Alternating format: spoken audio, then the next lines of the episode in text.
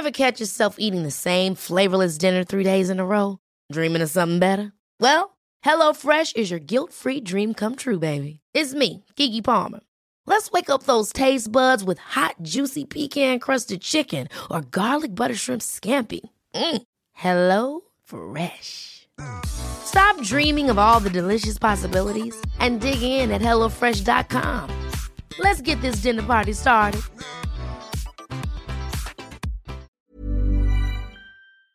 Bueno, vamos al tema del, del metro, la tragedia del metro, 26 muertos. Este, se hicieron investigaciones. La primera investigación cuando se cayó un tramo del, de, del el tramo de la ruta del paso elevado de la línea 12 del metro en la Ciudad de México. Eso fue hace un año, el 3 de mayo del año pasado.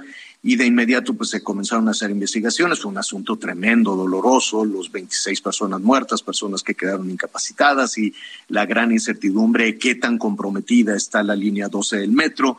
Entró el Colegio de Ingenieros Civiles de México. Recuerdo hacer una primera, una, una primera investigación este, después hablamos con ellos, ya ahora pues un poquito más tímidos en su respuesta que en, que en una que en una primera que en una primera ocasión y después decidieron encargárselo mejor a una empresa este, extranjera, DNB.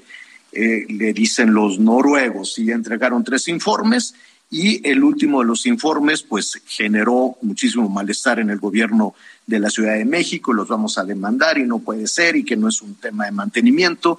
Y se filtraban algunas cosas, se generó evidentemente un mar de especulaciones porque no se conocía.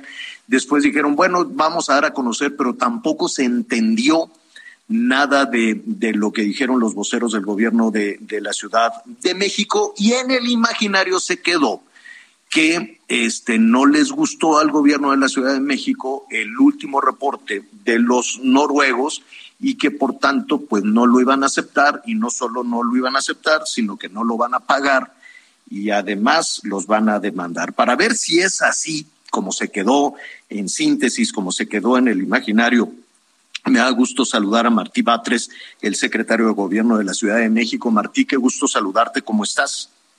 ¿Cómo estás, Javier? A la torre.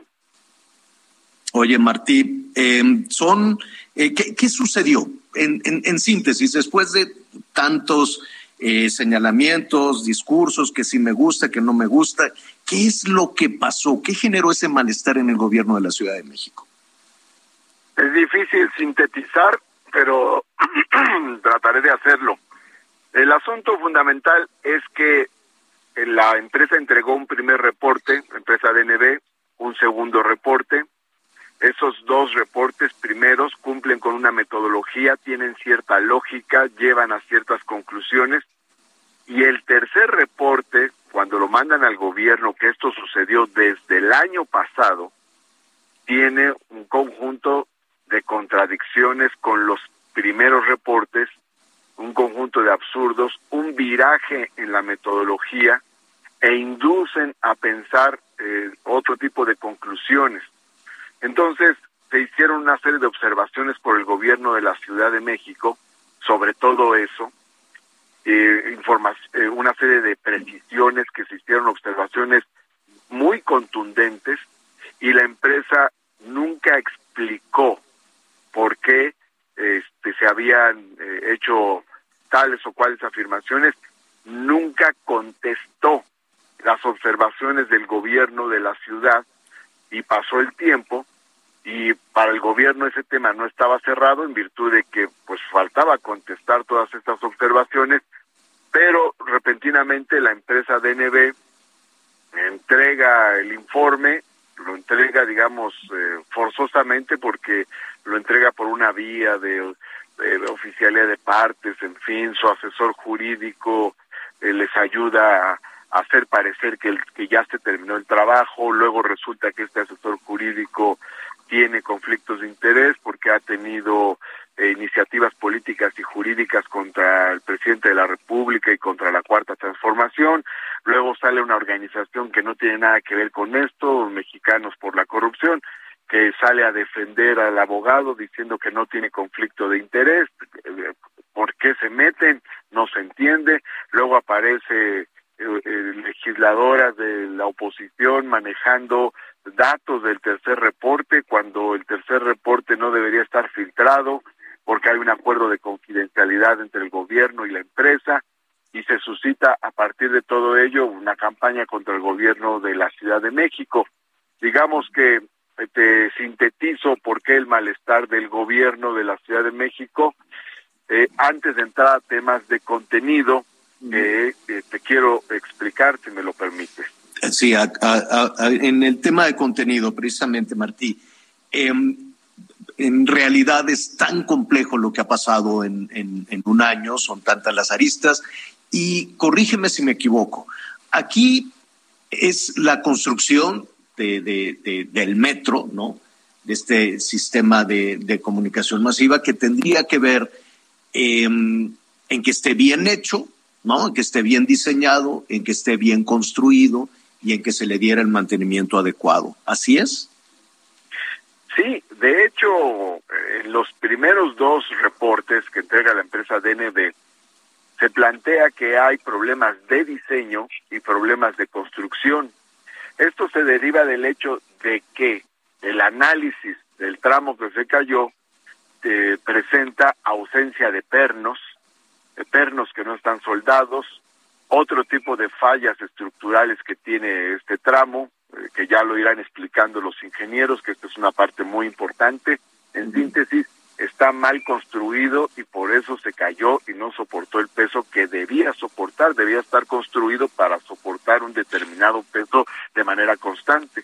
Eh, como parte del, eh, esa parte, perdón que te interrumpa, Martí, para, para ir entendiendo esta parte de que el, eh, ese tramo, no sé si toda la línea 12, pero que por lo menos ese tramo estaba mal construido y por eso se cayó, eh, fue resultado del peritaje que hizo DNB en su segunda entrega? Fue resultado del, de, la investigación que realizaron en, la, en el primero y segundo reporte. Ellos ahí dicen cosas muy contundentes que ahorita te voy a comentar también, pero también también eh, ingenieros que por su cuenta eh, independientes estuvieron haciendo observaciones después de la caída de este tramo coincidieron con las fallas de diseño y construcción como este un estructurista muy prestigiado Bernardo Gómez y también por ejemplo otros eh, eh, actores como los peritos de la Fiscalía General de Justicia también coincidieron con esta conclusión. Pero no solo ellos, sino que la, propia investigación que realizó junto con DNB, el gobierno de la ciudad a través de las secretarías de obras, de movilidad y de protección civil, también lleva a la conclusión de que hay fallas muy importantes de diseño y de construcción que precipitan la caída de este tramo de la línea 12 del metro. Ahora bien, incluso en sus eh, en sus afirmaciones, esto es un dato muy importante, la empresa DNB dice en su primer reporte, lo dice en el segundo, incluso lo reitera en el tercero, que el tramo en cuestión o este o la, la línea 12 en sí tendría una vida útil solo de 14 años por las fallas de construcción, aún teniendo el 100% de los pernos bien soldados y bien colocados. Eso quiere, decir, eso quiere decir que hay una falla de fondo muy fuerte. Eh, eh, en otras palabras, lo tremendo que nos está diciendo este conjunto de análisis es que si no se caía en el, en el 2021 se iba a caer después, aun y cuando se hubieran soldado bien todos los pernos desde el principio de la construcción. Esto, digamos, eh, es la parte esencial y la más preocupante. ¿Qué harán, ¿qué harán entonces con la línea 12, con ese diagnóstico, Martín? Bueno, eh, se tiene que reconstruir en otras condiciones, con un esquema diferente de tal forma que sea que sea segura. Yo te voy a poner un ejemplo de lógica ciudadana elemental, más allá de lo que están investigando los eh, ingenieros. Hay otras tres líneas elevadas del metro. La, está la línea B, está la línea de Santa Anita y otra más. ¿Por qué se cayó la línea 12 y no ninguna de las otras? Es más, ¿por qué no se cayó la línea de Santa Anita que tiene 40 años de antigüedad, que funciona desde 1981? ¿Por qué se cayó la que tenía nueve años de antigüedad? ¿Por qué se cayó la que se construyó más recientemente y no las que se construyeron con mayor antigüedad? Ni modo de que nos digan de que esas sí tienen buen mantenimiento y que la línea 12 le faltó mantenimiento, cuando todos sabemos que no hay una línea que haya recibido más mantenimiento, incluso estuvo cerrada durante muchísimos meses para darle mantenimiento, que la línea 12. Es o sea, la línea más nueva y que ha recibido más mantenimiento es precisamente la que se cayó y no la línea más antigua. Por donde quiera que llegues al análisis, el punto nodal, la verdadera causa raíz es que la línea 12 estaba mal construida y mal diseñada. Ese es el punto nodal.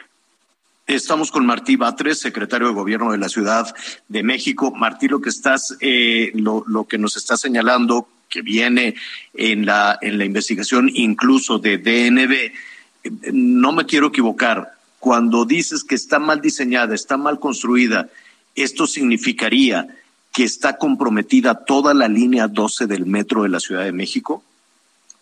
Bueno, esto quiere decir que tiene que revisarse a fondo toda la línea 12 del metro. Efectivamente, ya será. ¿Hay algún tipo de responsabilidad para quien diseñó y construyó este, no solo administrativa, incluso los funcionarios de, de su momento, los responsables de autorizar y de pagar esa obra? Debe haber responsabilidades, pero no me corresponde a mí ni al gobierno de la ciudad determinarlas. Esas responsabilidades las determinan los órganos de administración y procuración de justicia. Y la verdad, yo no quiero meterme a señalar a nadie. Simplemente lo que quiero decir es que en esta escaramuza de, difusión de, una serie de planteamientos que, que, generan precisamente confusión, es preciso señalar dónde se encuentra el problema fundamental. ¿Cuál es eh, nuestro disgusto con cuál es nuestro disgusto con la nuestra discrepancia con el tercer reporte? Con DNB. Pues, el tercer reporte de la empresa DNB contradice sus primeros reportes y es, eh, digamos, este frívola en algunos casos, inconsistente también y llega a Por ejemplo, por ejemplo, Martí, ¿en qué parte? Voy a poner unos unos tres cuatro ejemplos. Uno, en su primer reporte, la empresa DNB critica el manual de mantenimiento porque dice que es, es un manual pues, prácticamente inaplicable. En el tercer reporte dice que se debió haber este, aplicado el manual de, procedimiento, el manual de mantenimiento. Entonces, ahí hay una contradicción literal a la vista. Luego, otra contradicción. En el primer reporte dice que el manual de mantenimiento no sirve para, para determinar, para detectar las deflexiones. Las deflexiones son los pandeos de la línea de 12, de los tramos elevados. Pero en el tercer reporte dice que se debió haber utilizado el manual de mantenimiento para hacer las inspecciones correspondientes y detectar las deflexiones. ¿Cómo me están diciendo, un, por un lado, que el manual de procedimiento no sirve, pero que hay que utilizarlo? Y luego que no este, permite detectar los pandeos, pero que hay que utilizarlo para detectar los pandeos. Es completamente contradictorio. Y una cosa más, dice en su primer reporte, es imposible. Lo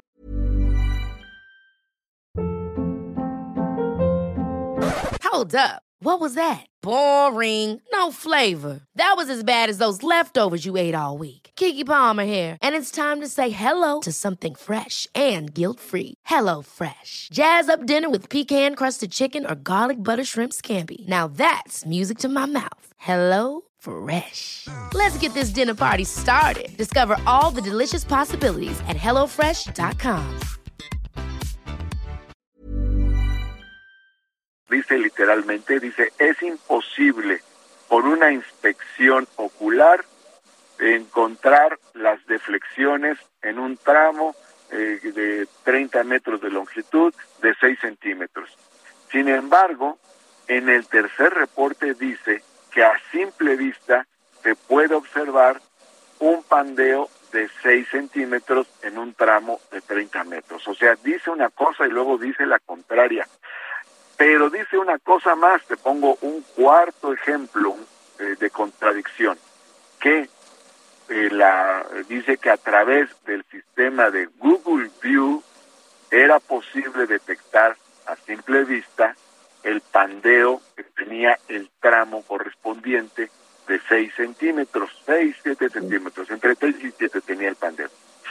Pero la empresa Google View señala que las imágenes que difunden no necesariamente se corresponden exactamente con la realidad y por lo tanto invitan a los usuarios de Google View a utilizar sus propias metodologías para conocer la realidad que buscan conocer. Claro, ahí ya nos estamos perdiendo un, un poquito porque hay términos que, que solo los, los especialistas, Martí, antes de ir con Anita, rápidamente. No hay pandeos, no hay fracturas, no hay fisuras en el resto de la línea, solo en ese cacho que se cayó. ¿Y quién lo va a, quién va a pagar, pues? Sí hay pandeos en otros puntos, pero incluso déjame decirte lo siguiente. Cuando la investigación del tercer reporte sugiere que un pandeo de 6 centímetros era detectable a simple vista y que además era suficiente para saber que esa, ese tramo se podía caer, tampoco es cierto, porque el reglamento de construcciones señala que es normal un pandeo hasta de 11 centímetros en este tipo de construcciones, de puentes o tramos elevados, porque están compuestos de cemento, de acero. Entonces, si el reglamento te dice el pandeo de hasta 11 centímetros es normal, como la empresa DNB te dice el pandeo de 6 centímetros debió haberte indicado que este, se podía caer. Eso en el caso de que pudiera ser detectado. Ahora, y déjame agregarte, porque tiene que ver con tu pregunta, hay otros pandeos en otros, en otros tramos que son más amplios que 6 centímetros. Entonces, todo esto tiene un conjunto de contradicciones, o sea, en tramos que no se cayeron, hay pandeos más grandes en el tramo que sí se cayó. Y de, y de riesgos, quiero suponer. Anita Lomelí te quiero preguntar. Gracias, hola Martín, Va, qué gusto saludarte. Eh, pues estamos escuchando todo esto en relación a, pues a la línea 12. Las víctimas, ¿qué ha pasado con, con las, los familiares de las víctimas? Ha hecho un trabajo muy bueno el gobierno de la ciudad, porque luego cuando nos preguntan, ¿y cuál es el papel del gobierno? El gobierno aquí tiene dos tareas. Uno es la atención a las víctimas ha sido una atención personalizada. Hay un funcionario por cada una de las víctimas y un sistema de compensaciones, indemnizaciones, reparación del daño superior a cualquier otro acontecimiento. Martín, Martín, perdón que, perdón que te interrumpa, se nos viene una pausa este, aguántanos un segundo a hacer esta pauta, eh, pausa y regresamos para, para saber más de la línea 2. Bueno, estamos, eh, eh, te agradecemos, Martí, se nos vino el corte comercial. Martí Batres, secretario de Gobierno de la Ciudad de México. Y Anita te preguntaba si indemnizaron o cómo quedó la situación de los familiares de las víctimas. Bueno, ahí hay un modelo nuevo, eh, diferente a lo que se venía haciendo, para darle el mayor apoyo eh, posible a las víctimas en un esquema integral, incluye temas de salud, de educación, de apoyo económico, y de y otras eh, características. Se hizo un trabajo muy importante en materia de apoyo a las víctimas y es parte de lo que distingue este proceso. De hecho, una vez que ocurrió este este este acontecimiento terrible, inmediatamente el gobierno lo que hizo fue poner en el primer nivel de las prioridades la atención a las víctimas. De hecho, la gran preocupación del gobierno es atención a las víctimas y reconstrucción del tramo. Esos son, son los puntos que ha priorizado, incluso por eso ha trabajado con las empresas con el objetivo de, de, que, de que se reconstruya este tramo de, de la línea 12, que se reconstruya la línea 12 y se haga en buenas condiciones. Y por otro lado, sigue con el proceso de atención a las víctimas. Martí, pues eh, te agradecemos. Falta algo, eh, eh, es decir, hubo pues este evento en donde se decía vamos a dar a conocer el resultado de la tercera parte de la de la investigación, ¿no? Hubo esta publicación eh, o, este acceso que al parecer el país tuvo, este periódico El País tuvo a esta tercera, a este tercer documento de DNB donde pues se hablaba de la falta de mantenimiento. Así es, hubo una falta de mantenimiento a las instalaciones del metro? Mira, para empezar te diría, no hubo una falta de mantenimiento. De hecho, no hay una línea que haya tenido más mantenimiento que la línea 12 del metro, porque ha presentado problemas desde, desde el principio. Ha presentado fuertes problemas. Entonces, ha habido un, un mantenimiento constante, no solo en esta administración, sino incluso desde la administración anterior ha habido mantenimiento a, a la línea del metro, a la línea 12 del metro, y hay bitácoras con este mantenimiento especial que se ha dado. En el caso de esta administración, un mantenimiento general en 2019 y un mantenimiento general en el 2020.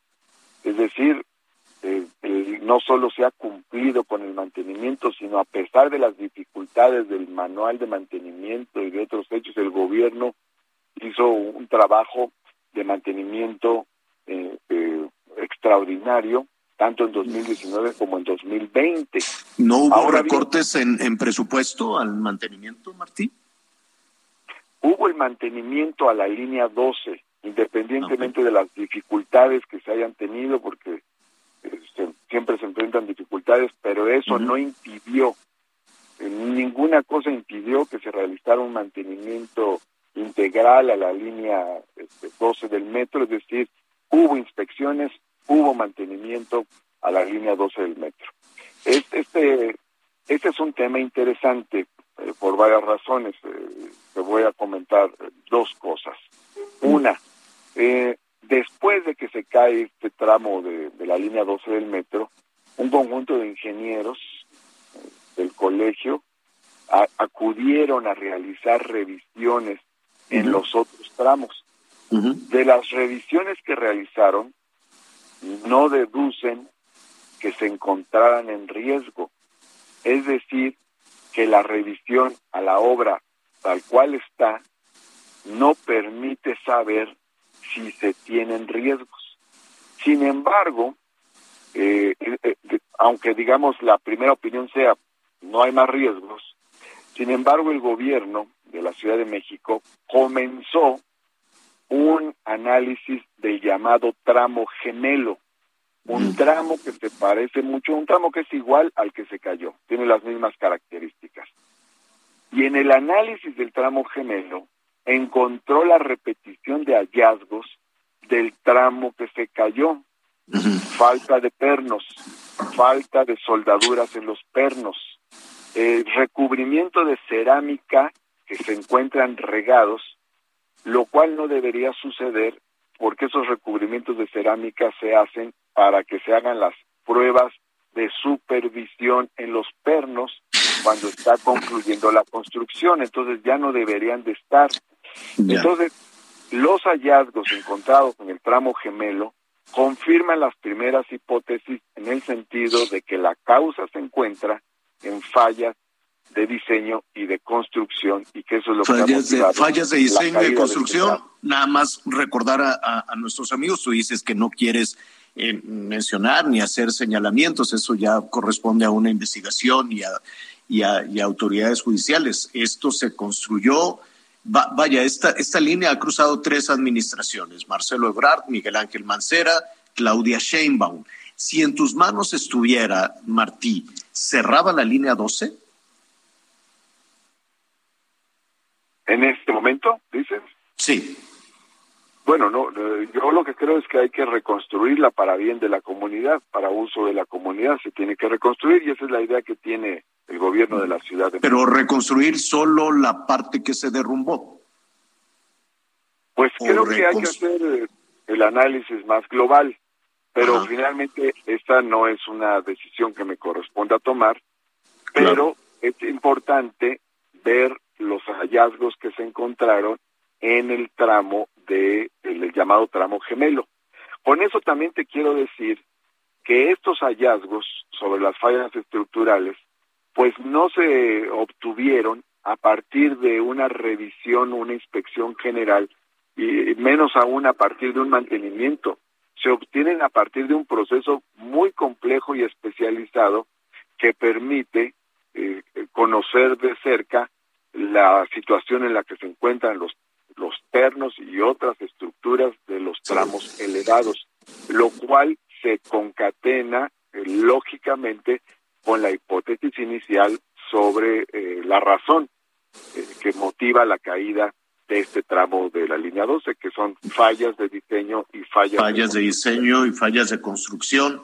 Pues bueno, hay que nuestra responsabilidad. Martí, te agradecemos mucho nuestra responsabilidad, además como medio de comunicación, pues es buscar a los responsables en su momento también del diseño de la construcción, no solo en la administración pública, sino en la tarea, ¿no? La tarea de que, que, que así, que así lo llevaron a cabo. Martí, te agradecemos muchísimo y este habrá más, desde luego, alrededor de la línea 2 y nos gustaría platicarlo contigo.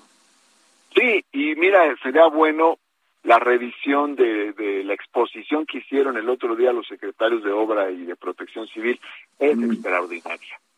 sí, un poco, un poco compleja en su lenguaje también, y, pero, pero tiene razón, hay que, hay, que, hay que revisarla. Martín, muchísimas gracias. Muchas gracias, gracias Javier, gracias Anita, un abrazo fuerte para ambos. Gracias. Es Martí Patres, el secretario de Gobierno de la Ciudad de México.